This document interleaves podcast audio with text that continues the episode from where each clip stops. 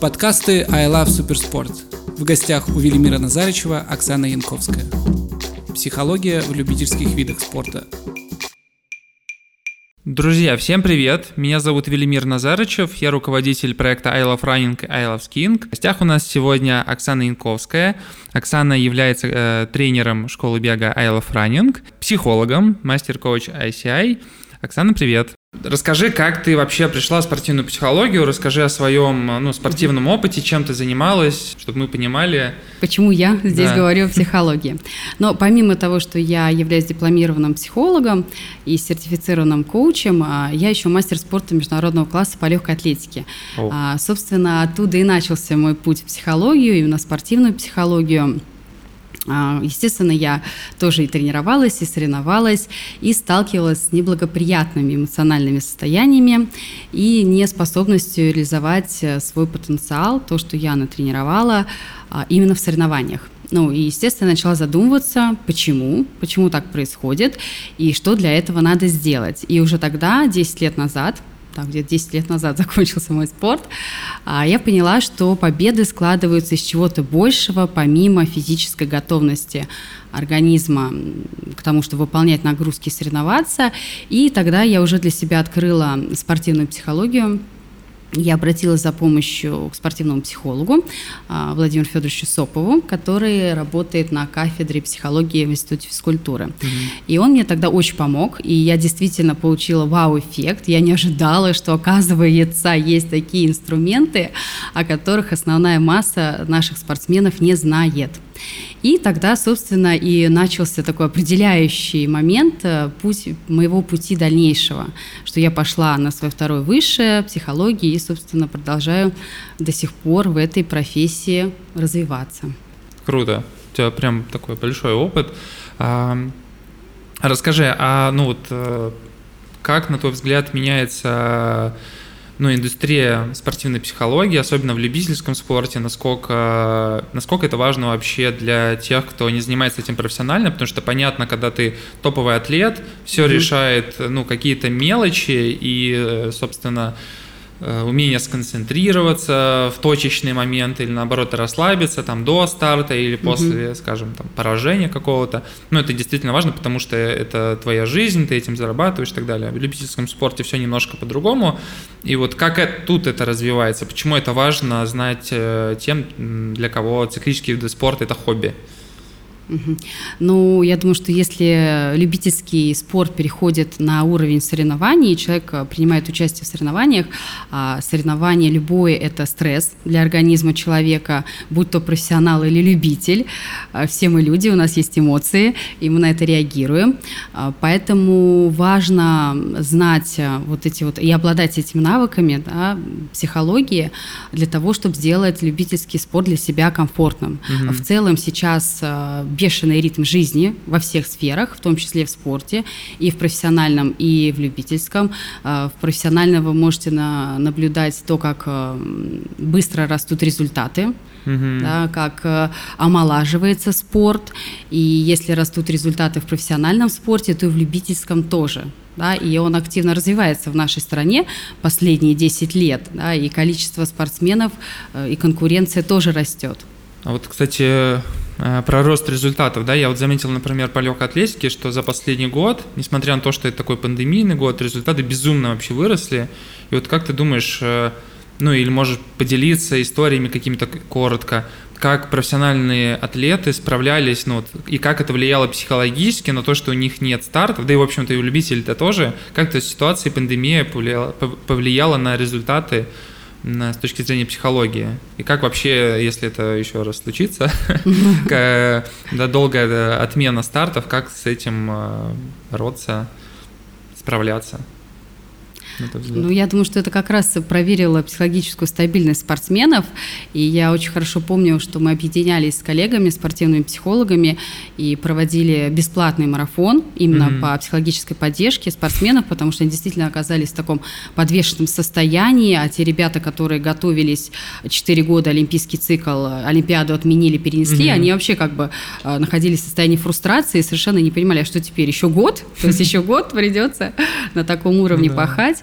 Вот, но многие после сказали, что пандемия как раз положительно сказалась на их подготовке спортивной, угу. и в том числе психологической, потому что смогли переоценить э, ну, какое-то отношение к каким-то угу. моментам, изменить, и уже совершенно по-другому, в другом осознанном состоянии приступить к подготовке. Круто. А, я знаю, что у тебя есть э, своя система э, работы с а, атлетами. Можешь рассказать немножко подробнее об этом? Да, конечно. Очень хочу на самом деле этим поделиться, чтобы об этом знали не только профессиональные спортсмены, которые приходят ко мне, но и любители.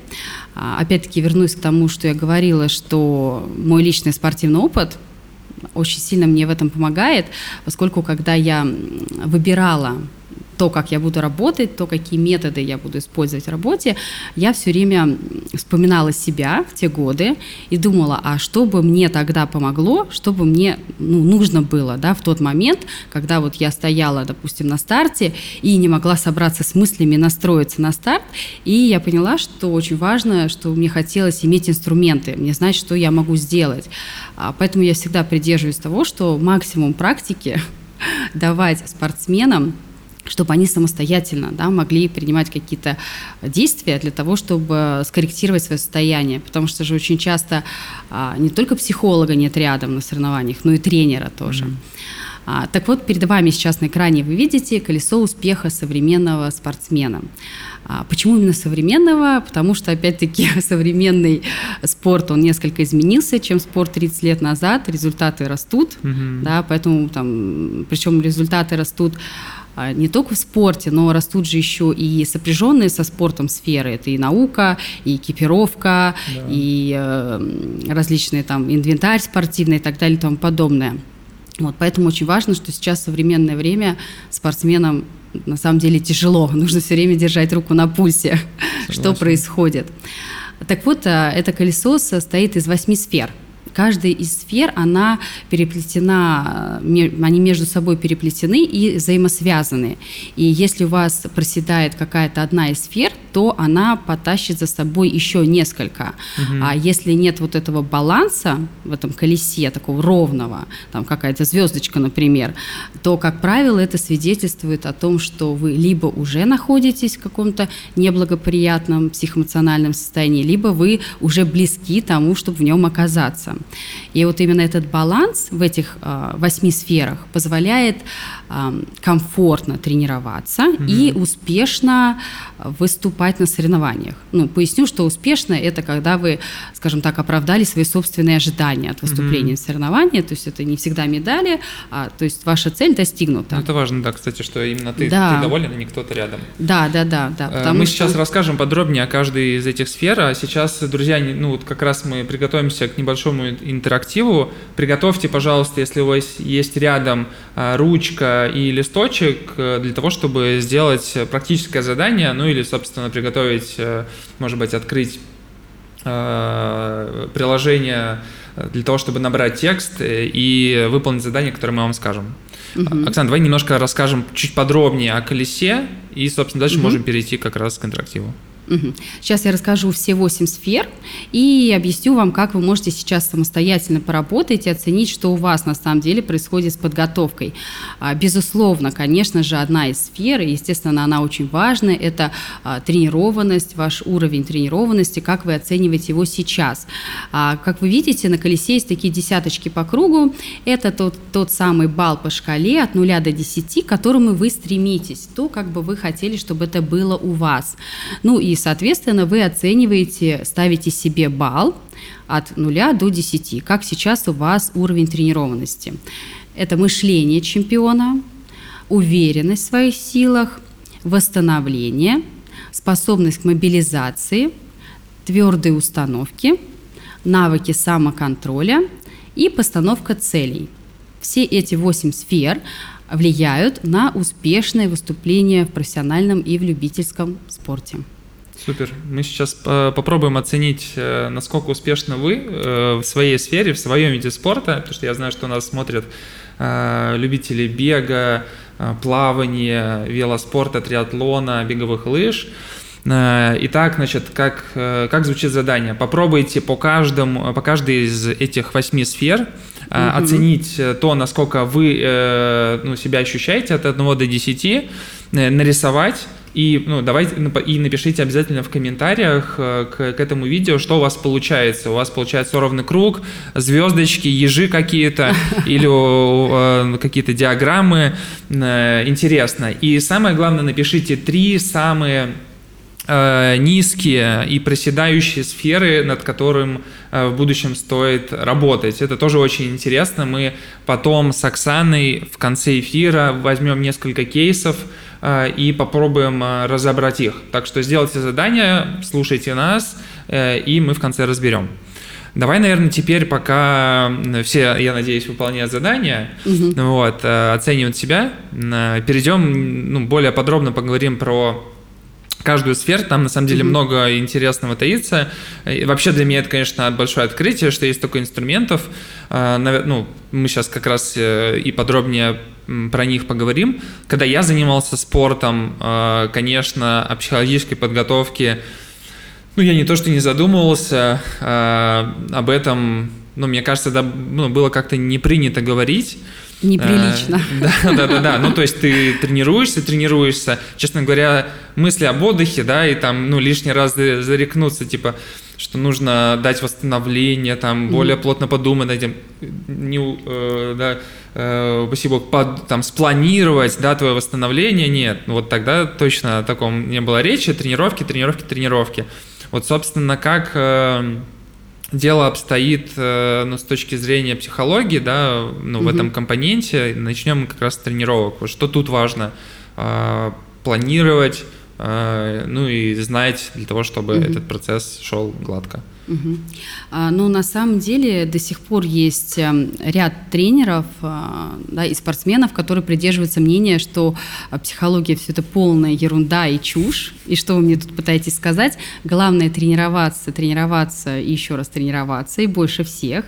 Это, безусловно, важно. Да? Я не говорю, что вы сейчас должны сесть в позу лотоса и заниматься идиомоторной тренировкой, и потом вы там чуть ли не Олимпийские игры выиграете. Да? Угу. Конечно, безусловно, есть ряд исследований, которые доказывают, да, что идет моторная тренировка путем силы мысли нашим мозгом воспринимается абсолютно так же, как реально. То есть задействованы в той же степени те же участки мозга, которые mm-hmm. при реальной тренировке. Так, то есть я могу сесть и пробежать Э, мысленно например, на тот результат. московский полумарафон, да, да? И это будет вообще... Нет, ну это правильно, это, это крутой способ, на самом деле, как дополнение, но поскольку еще ни одни Олимпийские игры путем эдимоторной тренировки не были выиграны, да, и спортсмен, вернее, не, не вышел на старт, тренируясь только эдимоторной тренировкой, все-таки это дополнение к тренировочному процессу, но тоже очень классное, особенно в технически сложных видах mm-hmm. спорта, именно отрабатывать технику.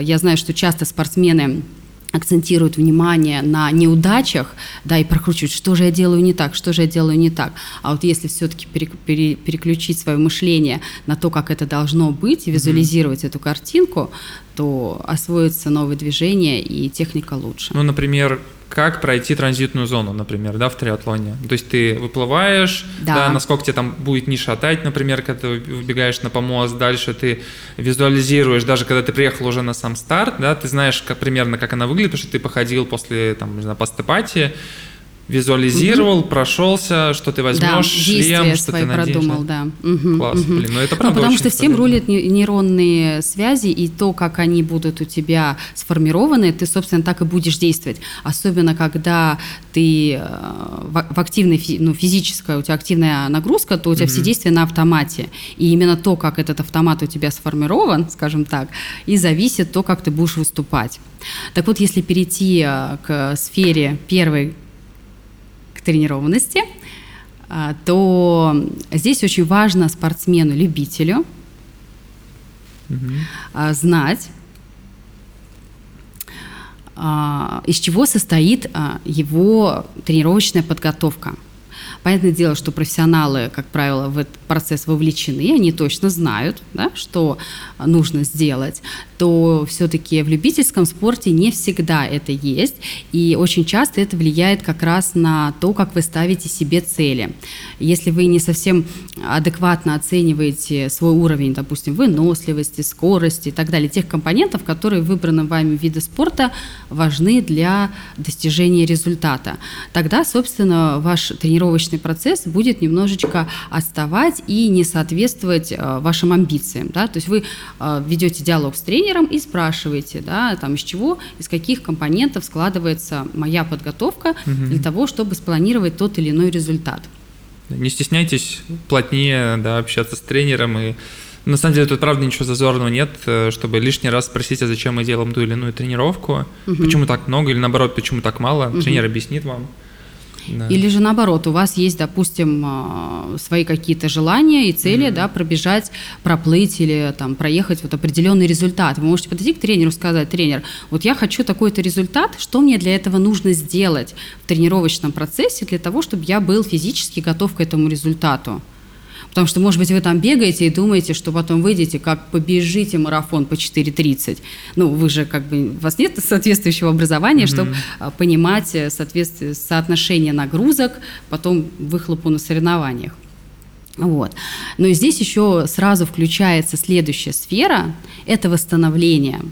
А, поскольку если профессиональные спортсмены все-таки уделяют угу. внимание вопросу восстановления, и чаще всего в профессиональном спорте все-таки есть у спортсмена поддержка, да, в виде команды, которая с ним работает. Это и массажисты, и врачи, и физиотерапевты, и медики, спортивной медицины, там, травматологи. А то в любительском спорте все-таки а, это встречается реже, и хорошо, если э, любитель, атлет знает о том, что существует, например, баня, массаж, аппаратный массаж и так угу. далее. А, зачастую и этого нет. Но вы точно должны об этом знать. Но помимо восстановления на физическом уровне, потому что все то, что я сейчас сказала, да, это вот бани, массажи, использования спортивного питания, угу. все это работает на восстановление на физическом уровне. Но помимо физического уровня есть еще ментальный уровень, угу. та самая психология, собственно, которую я активно продвигаю и популяризирую в профессиональном и любительском спорте. А здесь вот эм, даже профессиональные спортсмены не всегда владеют способами восстановления, а в любительском спорте чем это важно, поскольку вы помимо своей спортивной деятельности, тренировочной, а, у вас еще есть работа, где тоже есть определенное эмоциональное напряжение, определенная нагрузка. А, у вас есть семья, там дети, которые тоже э, сосут из вас энергию, все эти сферы, есть друзья, есть там дополнительные еще помимо какие-то хобби и увлечения. Естественно, все это выматывает. Понятное дело, что если спорт не ваша профессиональная деятельность, э, скорее всего, и режим ваш тоже далеко не спортивный, да, и все это тоже сказывается на вашем восстановлении. А спортивный как... режим э, помогает ментальному восстановлению? Конечно, качественный сон, если если мы говорим, если нервная система восстанавливается, это тоже, конечно же, влияет. А плюс еще, понимаете, как, а, вы пришли на тренировку, там отбегали, отплавали, отпрыгали, а, закончили тренировочную деятельность, мышцы отдыхают, а голова и нервная система обдумывает, так, а как хорошо я потренировался, достаточно ли быстро я сегодня бегал, все ли я правильно сделал. И начинается вот это вот прокручивание, и получается, что вы все равно, нервная система находится в напряжении, mm-hmm. потому что, а, не дай бог, еще перед сном вы лежите и обдумываете, что там вообще в тренировочном процессе и, и что делать ну, дальше. перед стартом, да. О, это перед стартом это вообще беда, это вот мы как раз об этом будем говорить, когда перейдем к сфере самоконтроля, да, вот это самое губительное. Так, а провокационный вопрос, бокал пива или вина, как это влияет? А, на восстановление да, а, или на психологическое да, расслабление. Ну, конечно, влияет. Конечно, алкоголь положительно влияет на психологическое расслабление, но вопрос количества, наверное, и когда. Ну, когда это уместно? Но поскольку я не являюсь, скажем так, медиком, да, то мне сложно сказать, когда его можно выпить или нет. Вдруг я сейчас скажу, что можно, а потом все меня обвинят в том, что я агитирую народ спиваться перед стартом. Нет, конечно же, нет. Да, вот. А, но бокал хорошего вина, конечно же, способствует расслаблению, и если вы действительно уже настолько на нервике перед стартом, может быть, имеет смысл и позволить так, ну все, себе. ключевое, э, общем, лекцию вообще можно заканчивать, в принципе. Да, можно всем выпить по бокалу. Да. Вот. А, так вот, про восстановление, да, мы говорили, что очень важно восстанавливаться, и я знаю, что даже профессиональные спортсмены а, для восстановления используют а, различные медитативные практики, угу.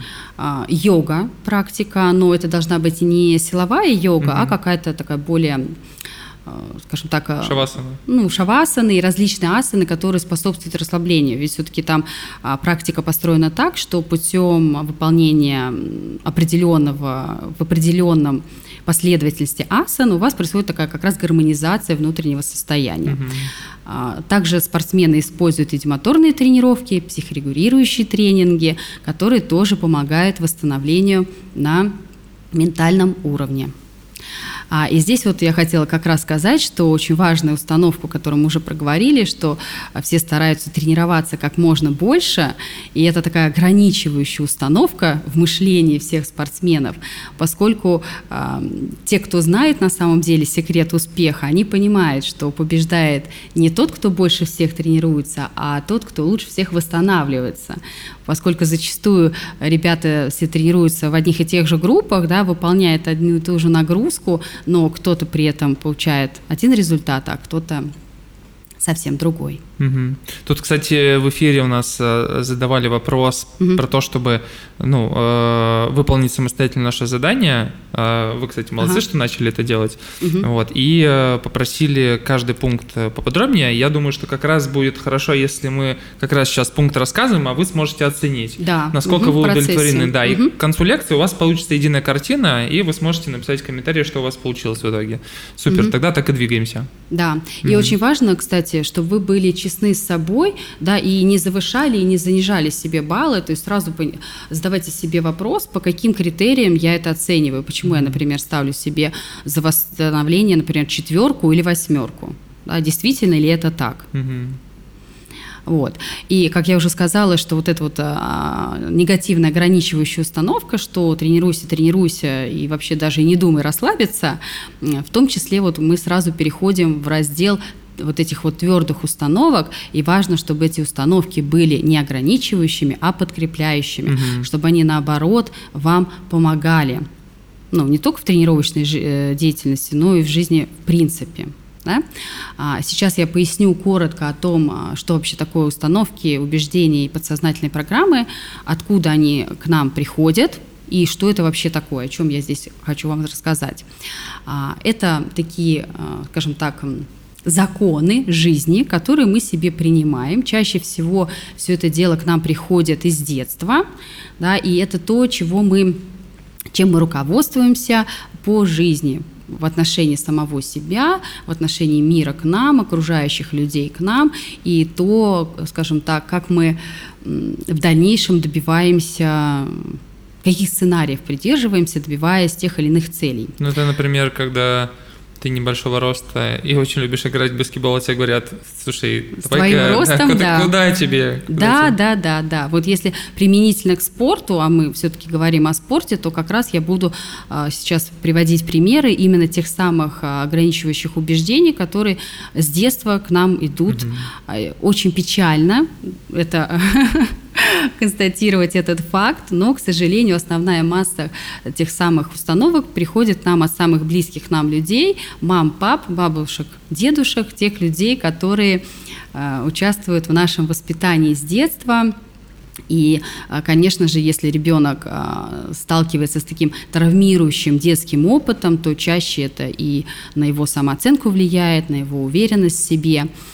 А, вот. И как, как, когда ребеночек приходит в наш мир, он такой чистый лист, и он, получается, записывает на себя все вот эти вот коды поведения, то, как он будет себя вести, то, как он будет воспринимать себя. Если он слышит, что у него там короткие ноги и кривые руки, и с такими вообще не плавают, и вообще ты неудачник, в нашей семье никогда не было чемпионов, куда ты лезешь, и, возможно, это вообще не твой результат, и вообще расслабься, и так далее и тому подобное, или же там самые распространенные установки из серии, что все спортсмены искалечены, да, те самые установки, которые мы а, берем, как правило, из телевидения, СМИ, там, угу. соцсетей.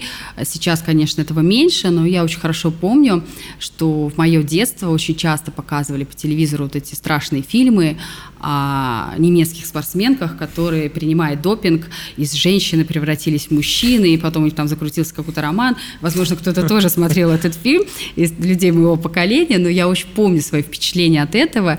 И действительно, вот это, а как же так, я приду там в спорт, и у меня будет там что-то со мной не то, и этот безумный допинг, о котором там часто говорят, конечно, это откладывает э, такое негативное впечатление и несет за собой большое количество вот этих вот негативных установок, которые мешают нам. Вот. Если же у вас есть опыт, например, детского спорта или посещения каких-то детских секций, возможно, художественной школы, музыкальной школы, и там вы тоже слышали о себе. Все хорошо, просто такой напряженный вид. Я думаю, что что-то происходит, а я не в курсе. Вот. И я, вот я говорила, что вернусь сейчас, просто я не ожидала. Вот, что если где-то на какой-то секции да, вы посещали, и там тоже слышали от преподавателей а, какие-то не очень хорошие, скажем так, комментарии в свой адрес, это также могло повлиять на ваше восприятие себя в этом мире угу. и то, как в дальнейшем вы, даже вот сейчас, уже будучи взрослым человеком, реализуетесь а, в любительском спорте. А, конечно же, и эти твердые наши установки, если они негативные и, или положительные, то они влияют на наше мышление. То, как мы мыслим, а, та, тот самый наш внутренний критик, который в той или иной степени выраженности есть у всех, просто у кого-то он а, настолько огромный, да, заполоняющий просто полностью нас всех, который не дает нам и шагу ступить. Конечно же, чтобы что я заработала.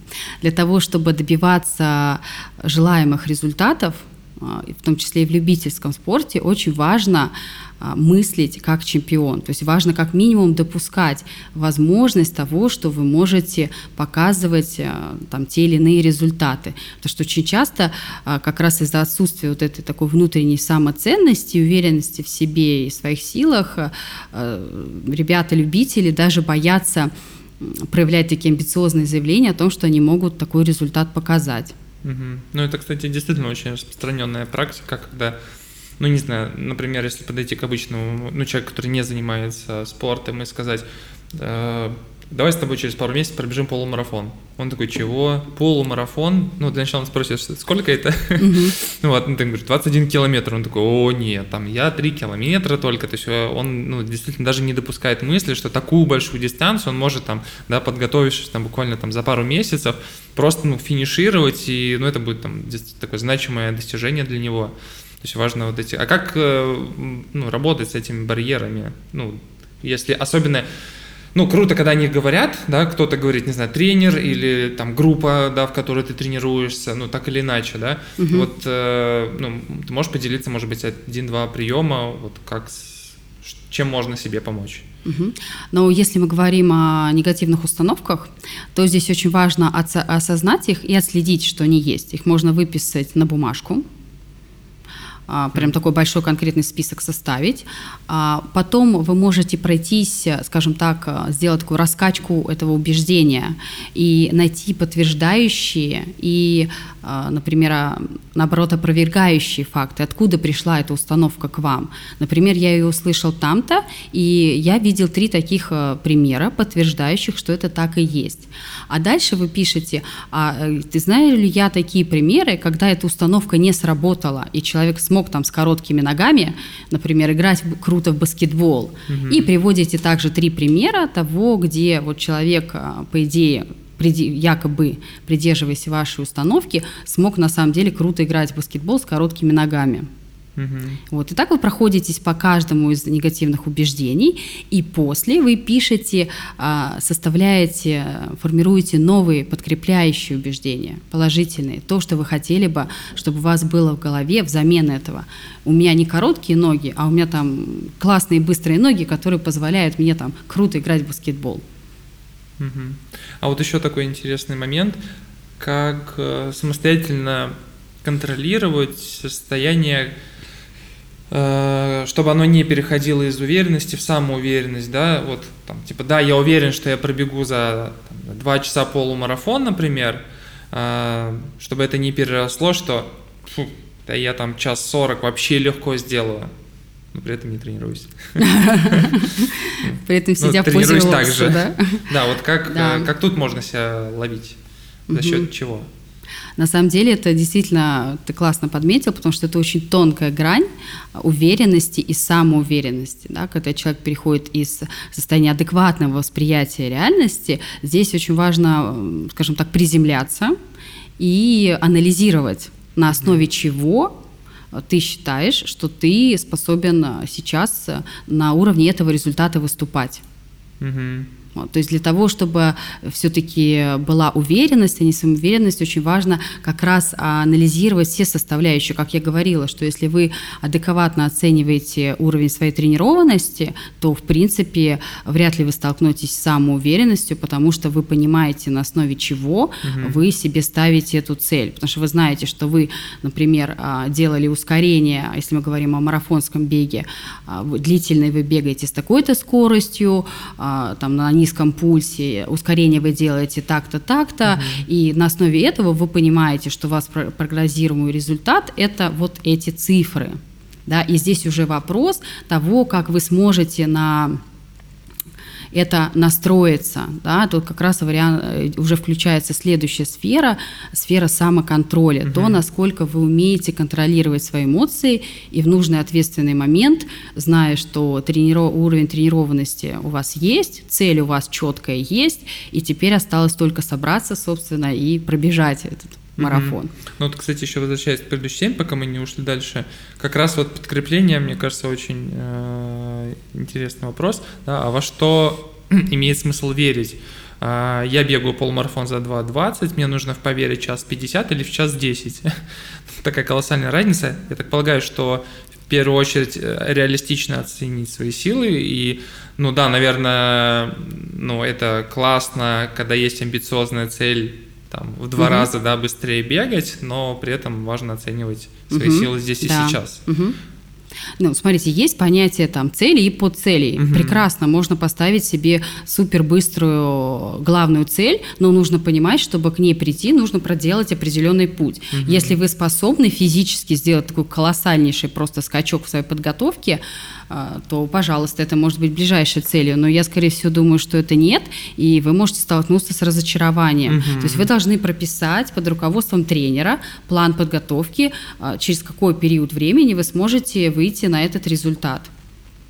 Вот. То есть это может быть большой там целью, красивой и замечательной, но нужно понимать, что есть определенные шаги, которые нужно проделать для того, чтобы к ней прийти.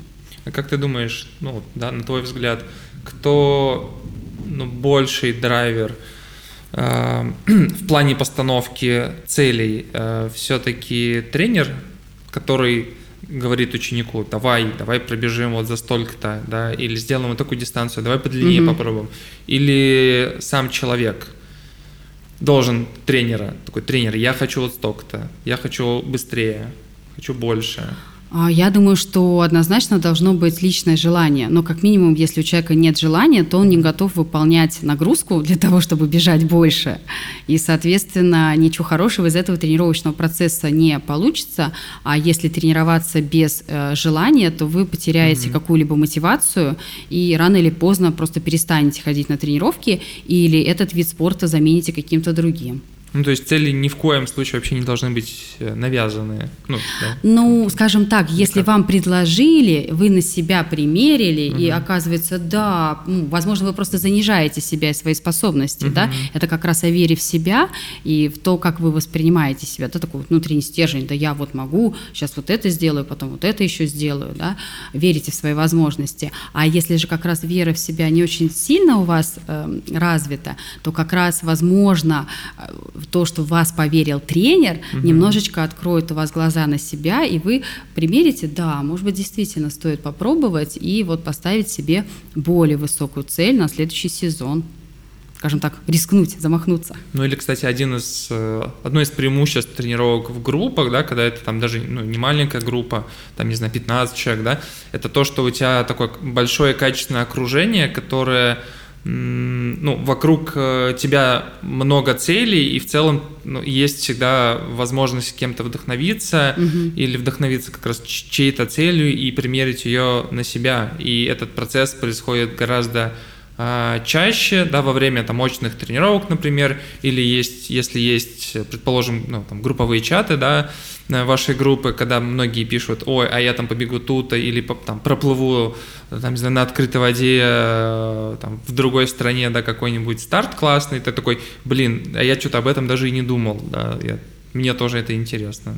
Угу. Но здесь очень важно, вот ключевой момент, примерить на себя, и если реально по угу. всем параметрам эта цель подходит, то тогда имеет смысл к ней двигаться. А если все-таки это не своя цель, вот это идти против себя угу. ради того, что все вроде как 10 человек в группе бегут, и мне тоже придется как бы за компанию, чтобы не выбиваться, это все-таки уже не очень экологично по отношению к себе угу. и вот своему психоэмоциональному состоянию. Это, кстати, очень мне, мне нравится выражение экологичность, да, экологичность целей, угу. экологичность э, тренировочного процесса, да, когда все очень органично вписывается. Ну да, ради чего вы ходите и тренируетесь, да, а, ради себя, тогда это одно дело, да, тогда у вас и, соответственно, как правило, и уровень мотивации редко падает, угу. да, и вы редко пропускаете тренировки это одно дело. А когда все-таки вы попадаете под чье-то влияние и вам навязывается вот этот суперздоровый образ жизни, то здесь уже совсем, конечно, другое. Вы, кстати, не забывайте писать в комментариях постепенно ваши результаты по тому или иному блоку. Интересно, что у вас получается. Если у вас есть, может быть, какая-то низкая оценка за блок, правда, не стесняйтесь, напишите ее интересно посмотреть. Давай поговорим про мышление чемпионов. Угу. Да, мне кажется, это, это в любительском спорте тоже очень важный пункт, про который не часто говорят. Угу. Ну, здесь я уже частично сказала, угу. да, что здесь э, речь об отсутствии а, таких разрушительных диалогов с собой, а, внутреннего критика, когда ты вроде как а, задумался о том, что я могу поставить себе эту цель, и начинается «зачем тебе?», да у тебя никогда не получится, и вот ты видишь, даже тренировки подтверждают то, что у тебя никогда не получится. Угу. Очень важно как бы любить и уважать себя, это вот как раз к вопросу самоценности, да, уважать себя, свои особенности, свой темп, что, кстати, очень важно в любительском спорте, поскольку а, народ приходит с разной физической подготовкой, и понятное дело, что развиваться темп вашего уровня вашей физической подготовки будет тоже очень разный.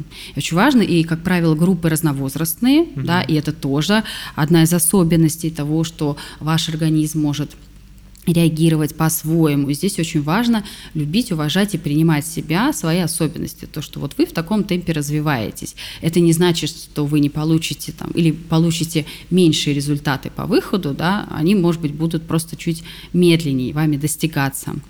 А, и очень важно понимать, что чемпион, да, человек, который хочет добиться каких-то высоких результатов в любительском или в профессиональном спорте, он четко знает, что ему нужно для достижения цели. И то, что не нужно, он на это не отвлекается. Но здесь, конечно, это более важно для профессионального спорта, поскольку там, скажем так, вся жизнь ради спорта, да, это mm-hmm. является, скажем, основным таким моментом в реализации. В любительском спорте все-таки чуть меньше, поскольку там есть и карьера какая-то, и семья, и здесь тоже там тоже идет реализация. Класс.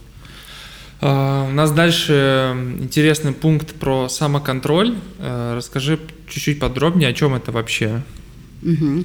А, самоконтроль – это как раз ваша способность контролировать свои эмоции, а, те самые, которые мешают реализоваться на соревнованиях. А, вроде как я тренировался, тренировался, а бац, и за две недели что-то пошло не так, и я начинаю уже сомневаться, а все ли я сделал правильно, смогу ли я. Тут же у вас подключается страх, а страх запускает неблагоприятные предстартовые состояния в виде предстартовых лихорадок. Mm-hmm. Ну, а, собственно, предстартовая лихорадка запускает с собой неудачное выступление на соревнованиях. У меня, кстати, есть мой любимый пример. Э, три года назад, когда мы ездили на берлинский марафон, с самого утра, то есть суббота, да, за сутки до старта все начало идти наперекосяк. Мы пришли на Breakfast Run, там не бежалось абсолютно, то есть ты бежишь очень э, медленно, и кажется, что ну, быстрее ты точно не можешь уже бежать, хотя тебе марафон бежать там практически в два раза там, быстрее, чем ты mm-hmm. сейчас разминаешься. Э, вечером, ну, ближе к вечеру начал появляться какой-то довольно сильный мандраж, а перед сном э, Обычно я засыпаю буквально за пару минут, э, иногда даже быстрее. Тут я не мог заснуть ну, гораздо дольше, 30-40 минут, и было ощущение, что какой-то, ну, температура поднимается, сопли, кашель, и ты ну, заболеваешь, ты думаешь, ну все, я что-то там подцепил какой-то э, там вирус, э, наверное, я завтра mm-hmm. вообще не пробегу. А на следующее утро ты просыпаешься, приходишь в стартовый городок и вообще ну, чувствуешь себя просто по-королевски, все как рукой сняло, и вообще это лучший день э, в жизни, можно сказать. Ну, на самом деле, тебе повезло, что у тебя так на самом деле случилось. Ну, я чаще всего и говорю, что да, такое бывает, ну, ну, нервы перед стартом, ну, понятно, что ну, мы не профессиональные спортсмены, и мы не переживаем этот ну, момент так часто, чтобы об этом, может быть, не думать, да, э, и для нас это в любом случае момент э, переживаний, и ну, это нормально. И дальше, когда ты приходишь, ты уже попадаешь ну, в какую-то свою атмосферу, ты э, встречаешь людей, с которыми ты там, готовился, например, или э, путешествуешь да, на этот старт, ты погружаешься в атмосферу, которую давно-давно мечтал и ради которого тренировался, и все, и наступает вообще классный миг.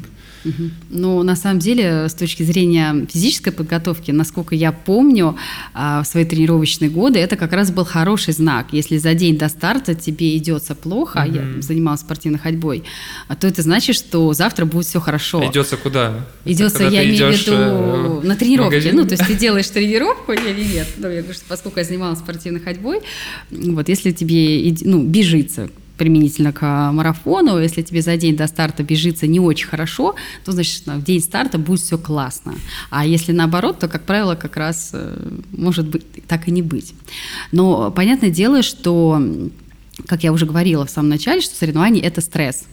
Да? И, естественно, э, каждый человек обладает определенными амбициями, если он хочет участвовать в соревновании, да, естественно, ему хочется показать результат какой-то определенный, да, и, естественно, это все влияет на нервное напряжение, Mm-hmm. Ну, вот этот страх того, что а вдруг не получится, ну а вдруг, вот это самое распространенное словосочетание, да. а вдруг что-то пойдет не так.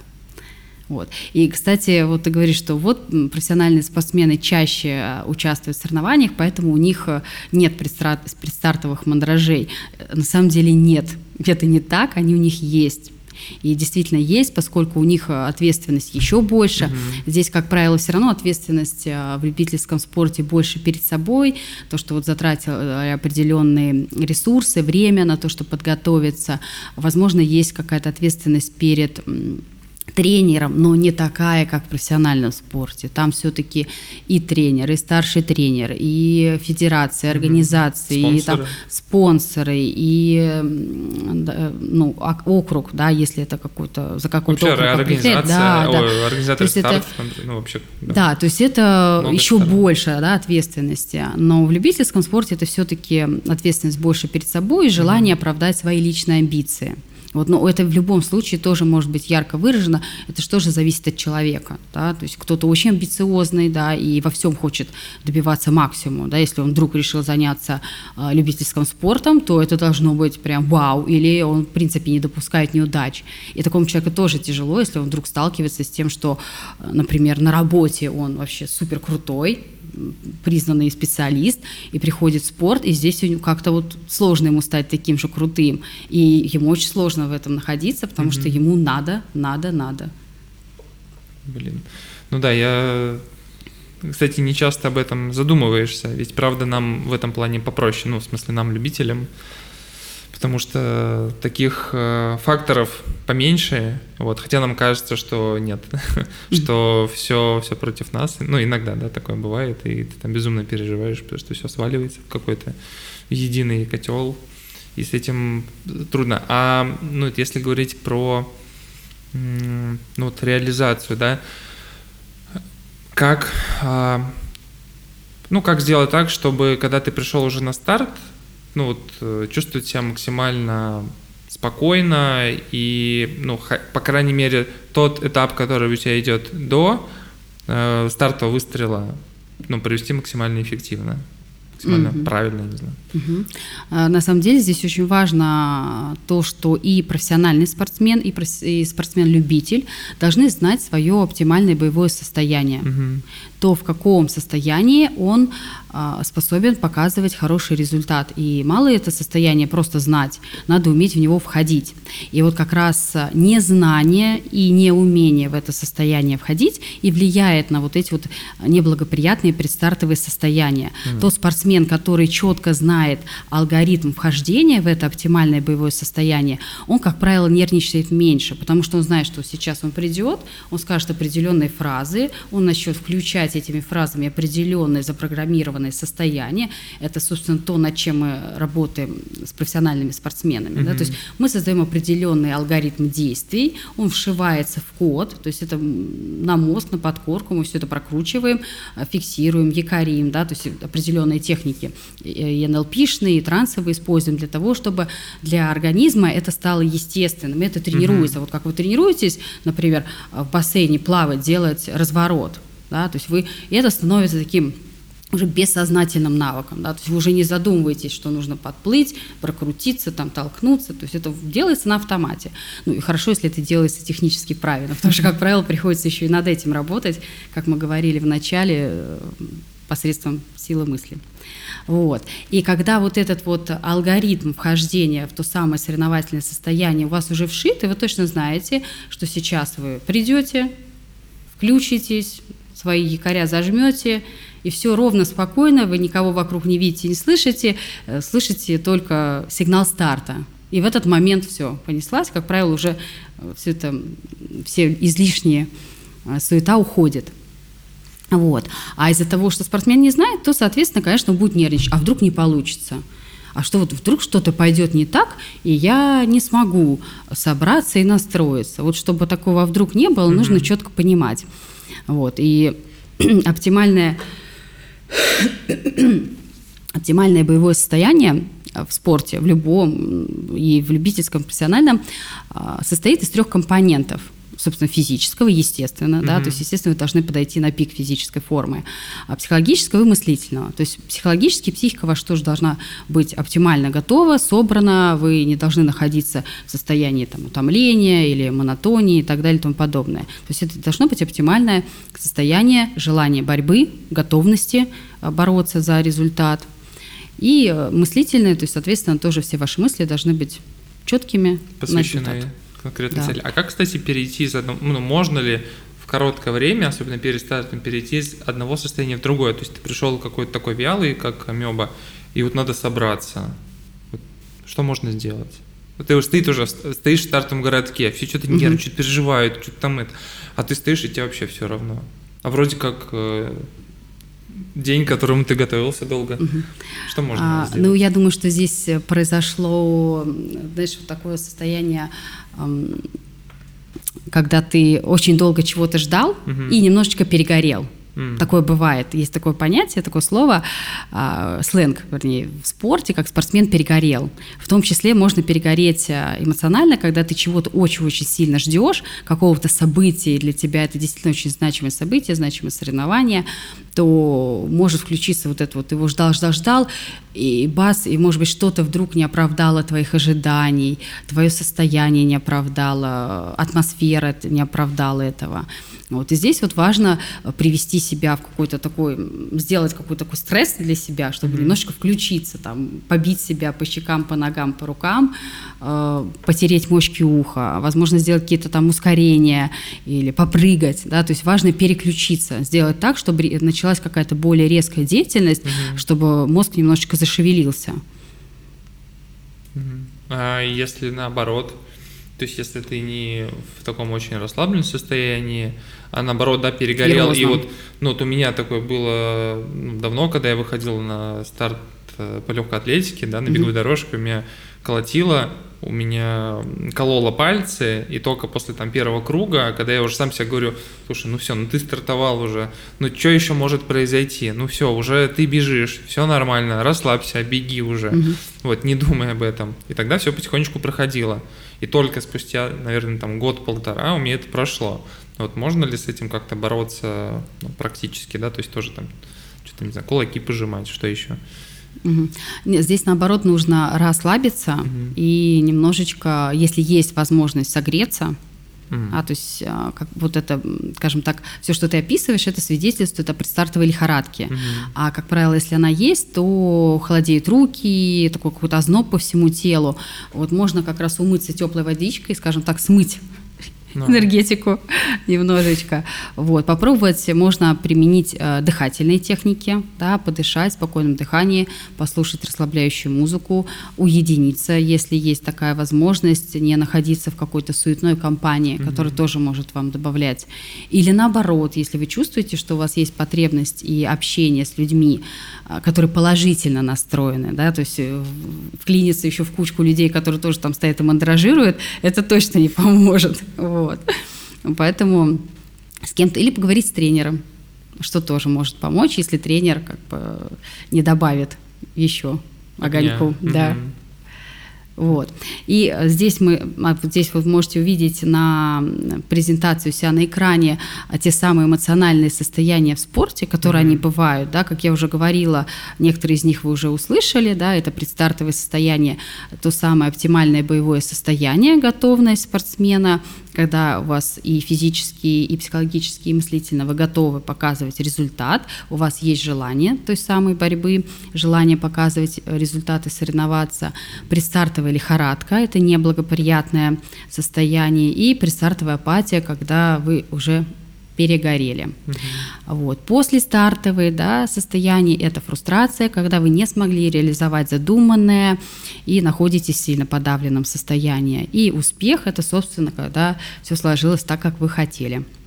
Вот. Также эмоциональные состояния бывают и тренировочные, а, в процессе тренировок, а если ваш вид спорта на выносливость, то он подразумевает большие объемы тренировочные, да, в виде километража, бегом, пешком, а, на вело или если вы плаваете, вот, то это тоже может повлиять на ваше утомление, монотонию и психическое пресыщение в зависимости от вашего типа нервной системы.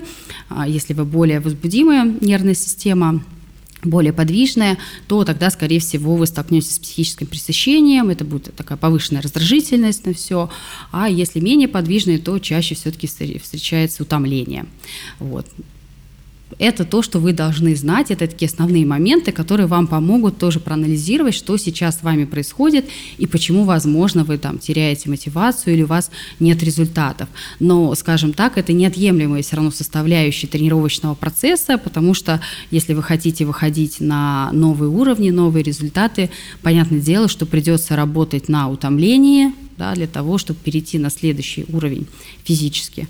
Вот. И как бы с этим нужно как-то учиться, дружить. А вот, кстати, а, еще вопрос после финиша, да, если ты реализовал свою цель успешно, ты на коне, как вот а, дальше начать заново тренировочный процесс и как поставить себе новую цель ну, не знаю, такую же, да, такую же высокую или еще более высокую. Потому что вот, ну, например, у меня иногда бывают проблемы, когда ты реализовал, и, и тут, кстати, я еще вот сейчас иногда задумываюсь, что часто бывает принижение результатов, когда ты достиг, только думаешь, блин, ну, ну, вроде как легко это сделал, вот, без каких-то страданий, может быть, я слишком низкую поставил, вот, хотя ты на самом деле вроде как э, сделал, ну, реально классную цель, которую ты мечтал, но почему-то ее занижаешь.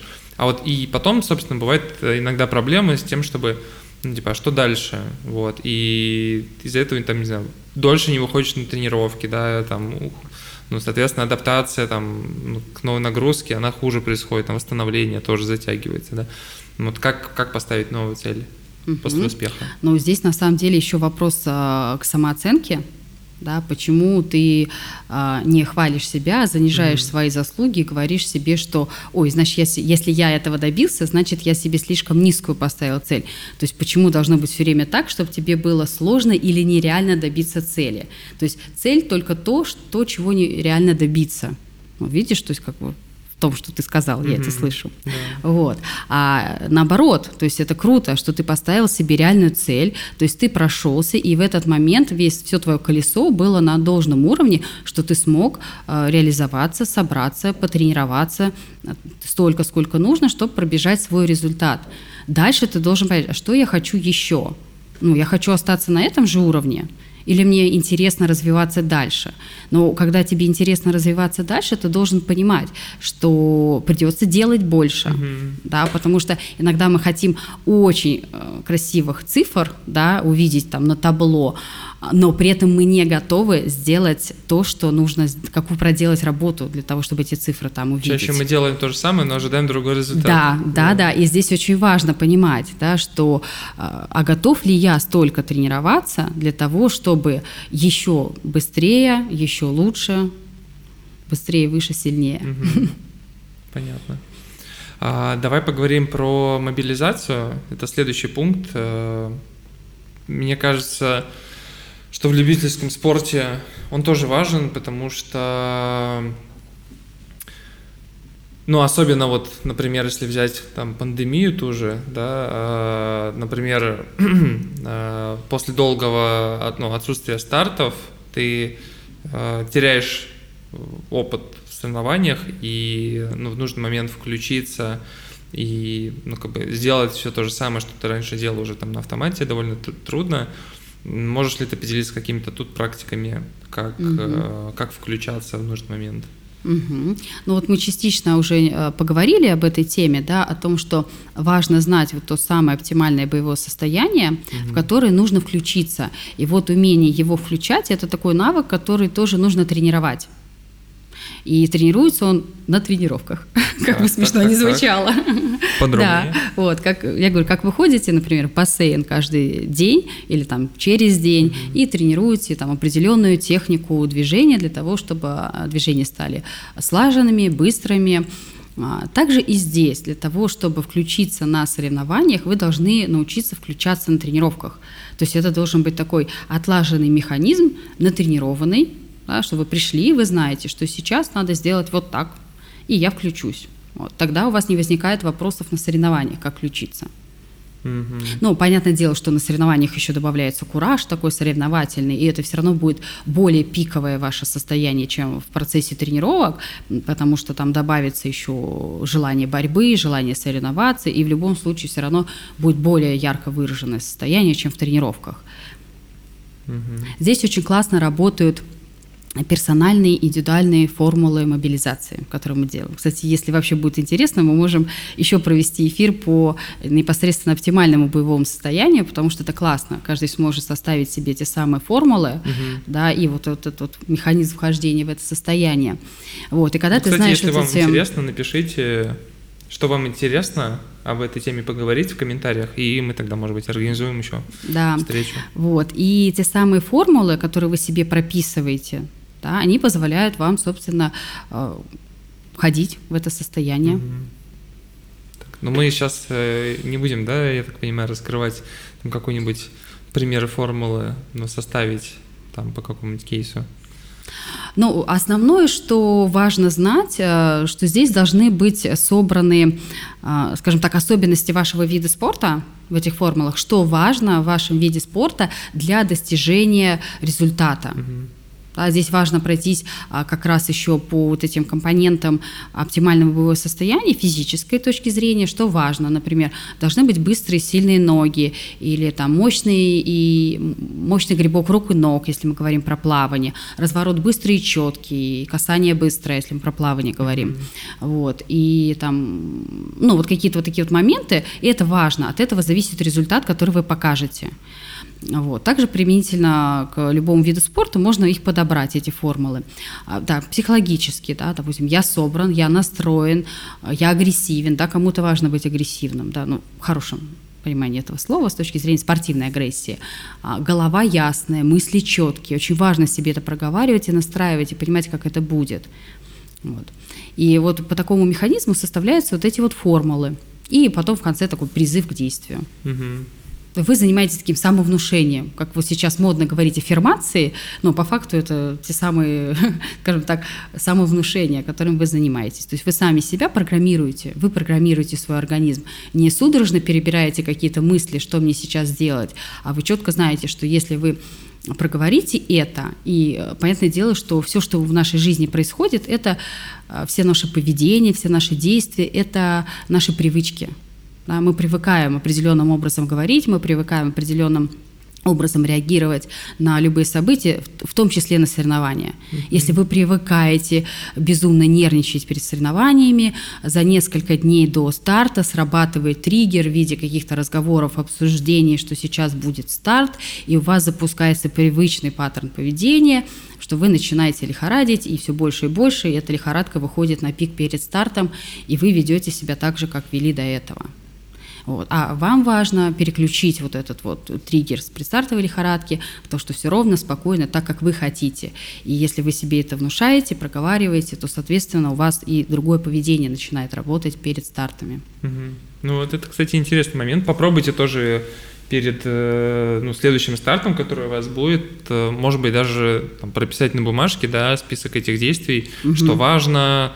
Ну, то есть, например, даже когда мы за сутки до старта, не знаю, там, собираем экипировку, мы готовим все с вечера, чтобы угу. утром встать, просто одеться, позавтракать, выйти, и, ну, как бы все по плану четко. Тут получается то же самое, да, можно это сделать чуть пораньше, прописать, угу. и потом просто э, и поработать с этим, да, да. Угу. может быть, где-то, вот как мы говорили вначале, сделать визуализацию, да, там, угу. не знаю, прохождение, там, не знаю, той же транзитной зоны или технически важных моментов, если это там речь про спуски, когда ты едешь на беговых лыжах, там свой старт, да, или там трейл ты бежишь, тоже должен это все как-то представлять mm-hmm. себе неплохо. Тогда шансы на успех, я так понимаю, сильно-сильно угу. Да, нет, про вот эти вот, скажем так, сложные технические виды спорта, где угу. спуск, мы говорим на лыжах, это вообще э, must have, то, что нужно делать, это сто процентов нужно прибегать э, к этим тренировкам угу.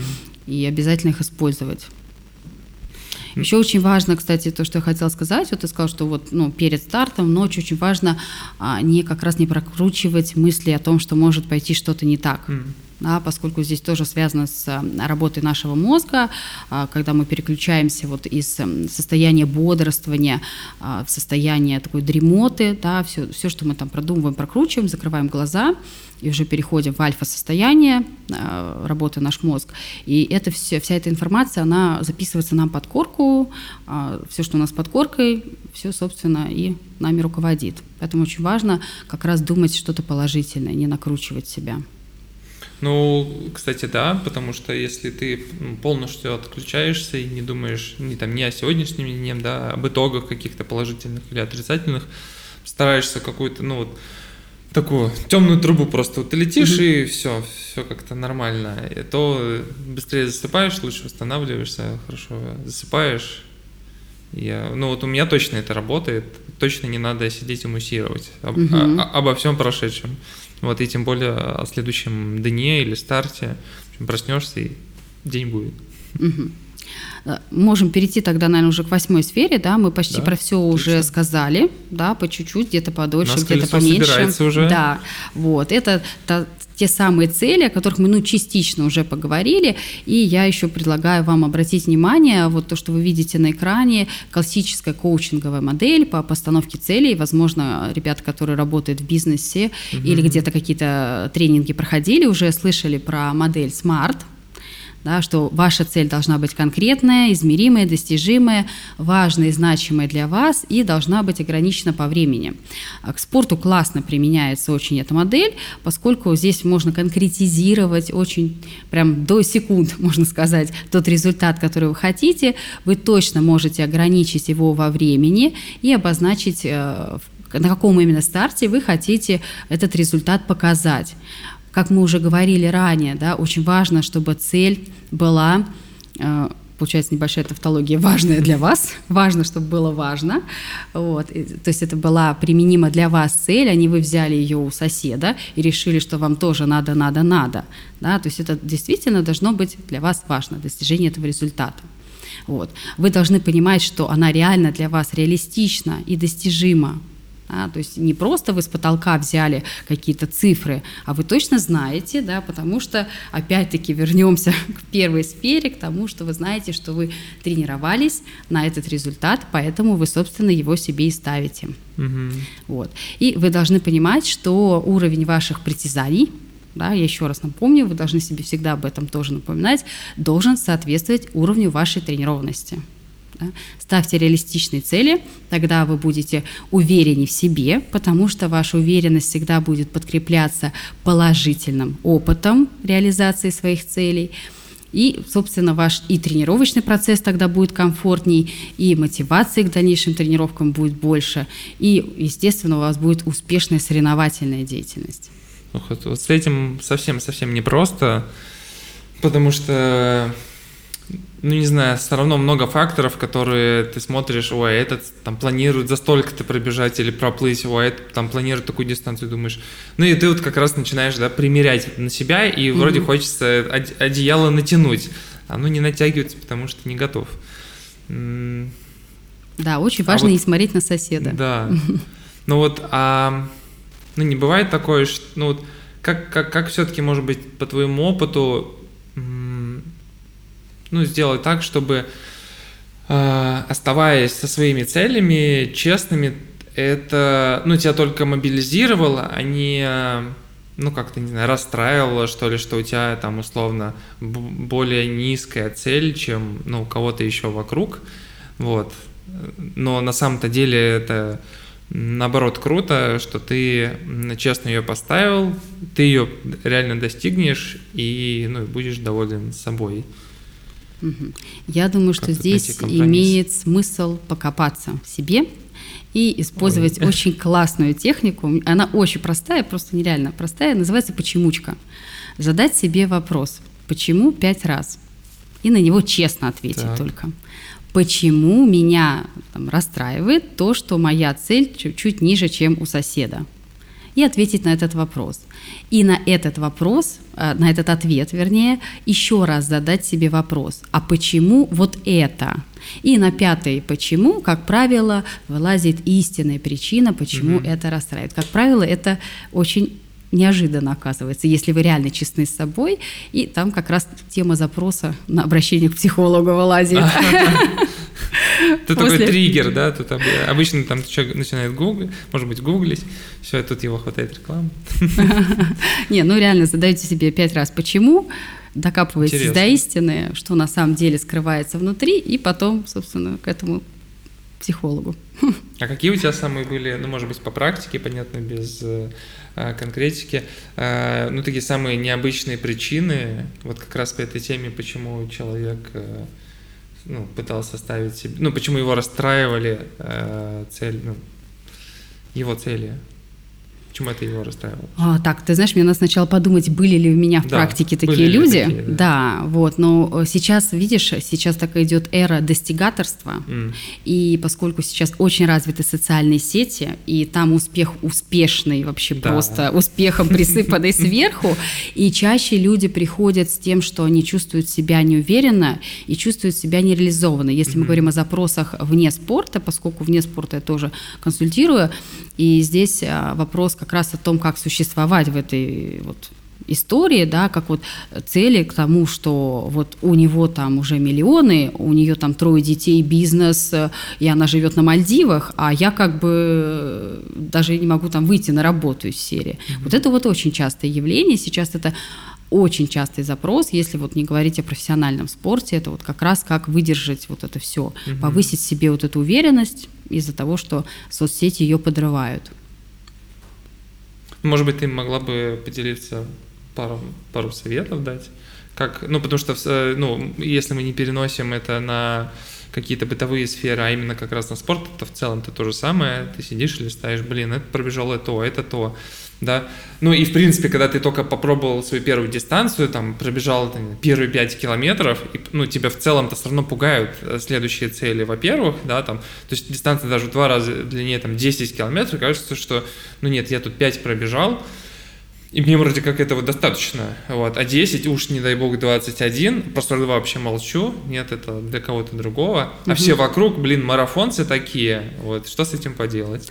А, ну, поделать то, что если тебе не нужен марафон, у тебя такая реакция на марафон, бегай пятерки и вообще не парься. Угу. Собственно, у меня возникает вопрос, что если тебе хочется, тогда что тебя пугает? Вот угу. что на твоем пути, что это за страх такой, что тебя пугает? Тебя пугает физическая нагрузка? Ну, тогда окей, готов ты, не готов к этой нагрузке. Если готов, тогда что еще тебя пугает? Что еще тебе может помешать для того, чтобы тоже э, после 5 километров начать бегать 10, 20 и 40? Угу. Ну, то есть очень важно действительно посидеть немножко, прям покопаться и, ну, получается, правильно позадавать себе вопросы, на которые, собственно, угу. уже какие-то честные ответы смогут тебя вывести. Но здесь же опять мы возвращаемся к тому, что э, вот это желание бегать, оно должно быть. Если у вас нет э, желания бежать 40 километров, я думаю, что вы вряд ли их когда-либо пробежите. Идите потому плавать. что, ну да, идите плавать 40 километров. Ну не 40, там 10 километров они плавают. Неплохо. Вот. Но здесь как раз вот вопрос, да, если вы этого не хотите, да, а здесь, когда 40 километров ты марафон бежишь, понятное дело, в какой-то момент наступает желание сойти и бросить все это. Угу не буду выражаться. И здесь только ваше сильное желание способно вот преодолеть вот ту самую физическую усталость, а иногда боль и какие-то недомогания для того, чтобы все-таки финишировать дистанцию. Ну, тогда задайте себе вопрос, это ваше истинное желание бегать марафоны или это дань моде? Ну, сейчас модно бегать, все бегают, 35 марафонов там в год проводят или сколько. Кстати, ты вообще очень, на самом деле, крутой, крутую тему подняла на дистанции. Вот когда ты бежишь, и все идет хорошо, ты mm-hmm. пробежал 21 километр, ты вообще бодрая, у тебя полангелий в запасе, и все нормально. А потом 25-30 уже как-то э, с соседями рядом ты не общаешься, и мир уже не такой яркий, а на 35-м там каком-нибудь километре, особенно если ты там, не знаю, не ела, не пила хорошо, Э, становится прям грустно очень, вот, и ты ставь, начинаешь задавать себе риторические вопросы. А не сойти ли мне? Вот, э, с точки зрения психологии, вот, что тут надо делать? Тут надо себе, э, значит, показывать чемпиона и успешный успех себе рисовать, значит, нет, я финиширую, я получу эту медаль, во что бы ни стало, или или начать себе задать вопросы, ой, а зачем я, зачем я это делаю вообще? Я же могу сейчас сойти и в целом как бы вообще не мучиться. Нет, это, это разрушительный механизм, собственно, который и подвел меня в свое время. Последний мой старт на чемпионате России был, я, собственно, должна была там отобраться на чемпионат Европы по молодежи, угу. но что-то пошло не так. Я шла 20 километров, спортивная ходьба, первую десятку я шла очень бодро, вот прям следующая за лидерами. А если вы знакомы со спортивной ходьбой, у нас там там Мордовия и там результаты ого-го. Вот, и, собственно, все шло очень хорошо. А, но вот потом в моей голове появились мысли, а зачем мне все это? Я вообще уже замужем, и вообще муж мой не спортсмен, и вообще он против спорта, и вот иду я здесь страдаю, мне жарко, вообще зачем я это мне нужно? И, ну, и, собственно, это закончилось э, провалом. Это закончилось провалом, и в дальнейшем я, собственно, и завершила свою спортивную карьеру.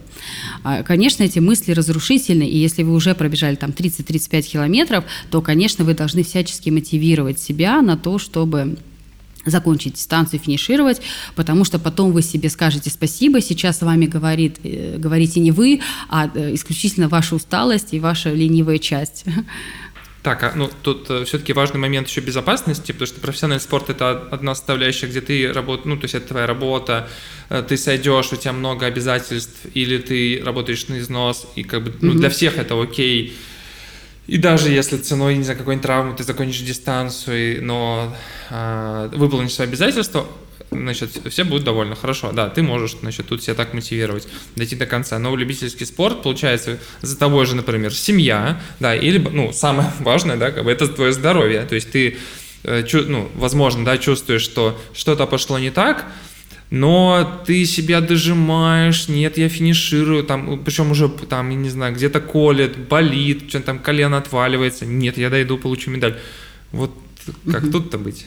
Нет, ну здесь Слушать понятное здраво, дело, нужно, да, да, да, здесь понятное дело, что нужно адекватно оценивать обстановку. Угу. Это сейчас говорит физическое утомление, какая-то лень, которая вдруг угу. там образовалась и напомнила, что может быть, и не надо. Или здесь действительно какое-то э, недомогание, действительно какие-то боли, и здесь нужно тогда уже какое-то принимать решение. Э, если все-таки вы тренируетесь с тренером, то здесь, наверное, может быть, по дистанции как-то спросить или вот, ну, оценить, что действительно происходит у вас ну, на физическом уровне, как вы себя ощущаете. Может быть, вы там в обморок падаете, или, mm-hmm. я не знаю, у вас там проблемы с желудочно-кишечным трактом, то здесь вот уже тоже нужно понять, а стоит ли оно того в этот раз, если действительно так все плохо. Ну, а, кстати, ну, многие же вещи происходят из-за психосоматики. Ну, это, например, как раз про длинные дистанции речь, да, а, когда ты начинаешь там себя, может быть, прокручивать или допускать мысль, что, ой, что-то мне тяжело становится, а что-то слишком рано, и потом вот начинаешь докручивать, докручивать, да. и у тебя бац, там живот схватывает, и, и уже реально, как бы, да, тяжело. А, ну, вот как, как тут поработать э, с этим? Потому что я, например, помню свой опыт прошлом году я бежал дистанцию 80 километров на Golden Ring Ultra Trail, и я был ну, очень удивлен тем, что у меня вся дистанция прошла очень ровно. Ну да, стоит сказать, что я старался, во-первых, не думать как раз о каком-то негативе, то есть, что мне будет тяжело, что я сейчас преодолею там условно отметку 50-60, мне начинает, ну, начнет вырубать я как-то настроился, что ну как-то все ровно, вот. Ну и, соответственно, даже если какие-то моменты, ну там позывы, да, э, начинает сводить э, какую-то мышцу, например, подергивать, да, я такой, да нет, все нормально, сейчас там типа отпустит, вот, и ну, бегу просто дальше, что все хорошо, я доберусь. И в итоге вся дистанция так ровно как-то и прошла, и ну, мне это очень сильно отложилось. Правда, опять же, вызвало чувство неоднозначности, что ну как-то все нормально прошло, очень странно.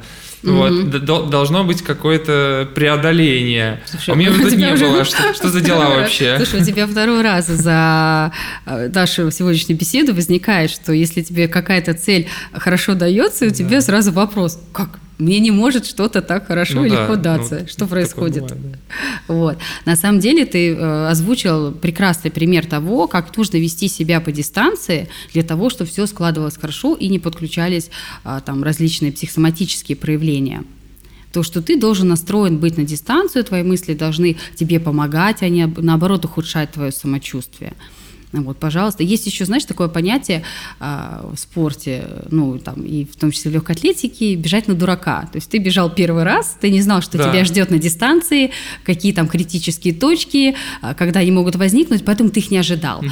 А здесь, когда ты бежишь даже марафон первый раз, ты тоже бежишь на дурака, потому что угу. не знаешь. А когда начинаешь уже потом готовиться, ты уже все изучил, ты прочитал знаешь, литературу. Боли тебя чувствую, ну, ты будешь да. ощущать.